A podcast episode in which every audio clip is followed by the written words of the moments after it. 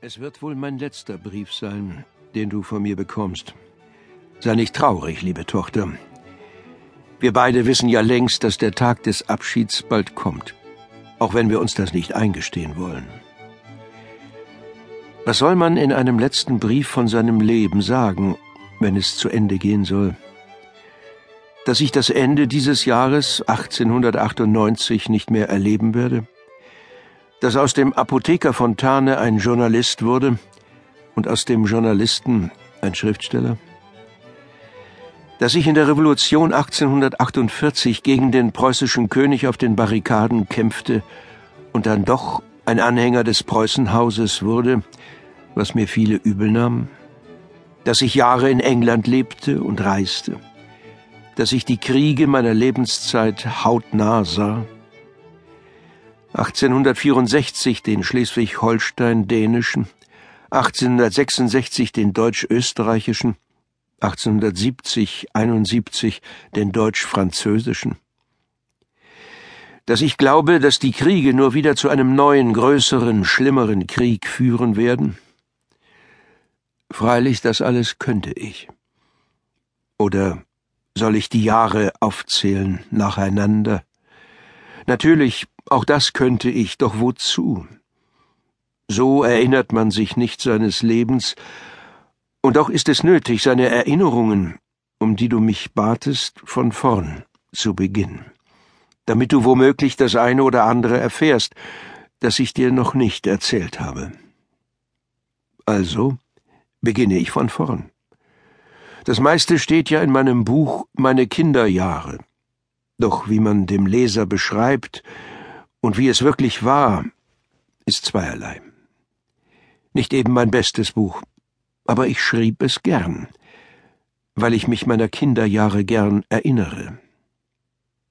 Nun denn, also.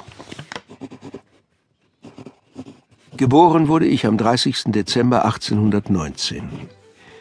In den Jahren vor meiner Geburt war Deutschland von den Franzosen besetzt, doch Frankreich war in der Schlacht bei Waterloo besiegt worden.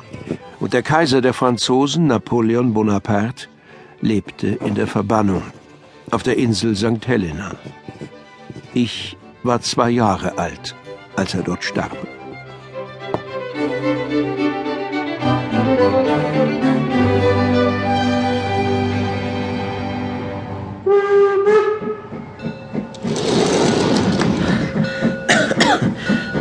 Excuse me, uh, Verzeihung, gnädige Frau. Ist hier noch frei? Bitte sehr. Äh, warten Sie, ich leg die Hutschachtel da hinten hin. So, bitte. Thank you. Uh, vielen Dank. Uh, ist nicht so einfach, ein ruhiges Abteil zu finden. Seit Ihr Kaiser den Krieg erklärt hat, sind die Züge voll. Soldaten, Soldaten, Soldaten. 1. August 1914. Der Tag wird teuer zu stehen kommen.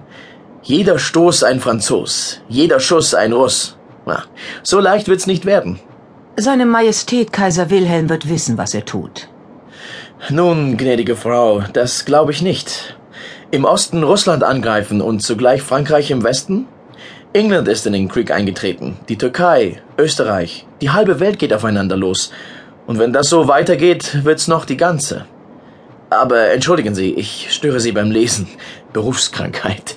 Ich äh, rede zu viel. Was machen Sie, wenn ich fragen darf? Ich schreibe für amerikanische Zeitungen, äh, Kriegsberichte. Ich komme aus New York. Haben Sie bestimmt schon gehört. Äh, ich habe aber lange in England gelebt. Dass wir uns im Krieg mit den Briten befinden, das tut mir leid. Mein Vater war ein großer Freund der Insel. Ähm, darf ich fragen, was lesen Sie? Effi Briest. Ah, Fontane. Wanderung durch die Mark Brandenburg. Frau Jenny Tribal. Hervorragend. Sie kennen Theodor Fontane? Ja, ich bin ein großer Bewunderer von ihm und ich schrieb seinerzeit einen Nachruf auf ihn. Das war 1898, genau. Für die Times. Fontane war in England bekannt. Er hat dort lange gearbeitet. But, excuse me, bitte entschuldigen Sie meine Unhöflichkeit. Wilson. Edward James Wilson ist mein Name. Ah, ich kenne Ihren Namen. Ich habe den Nachruf gelesen. Sehr schön, auch wenn vieles nicht richtig war, was Sie schrieben. You read this? Äh, Sie haben es gelesen? Of course. Ich bin in England zur Schule gegangen für ein Jahr. Und Theodor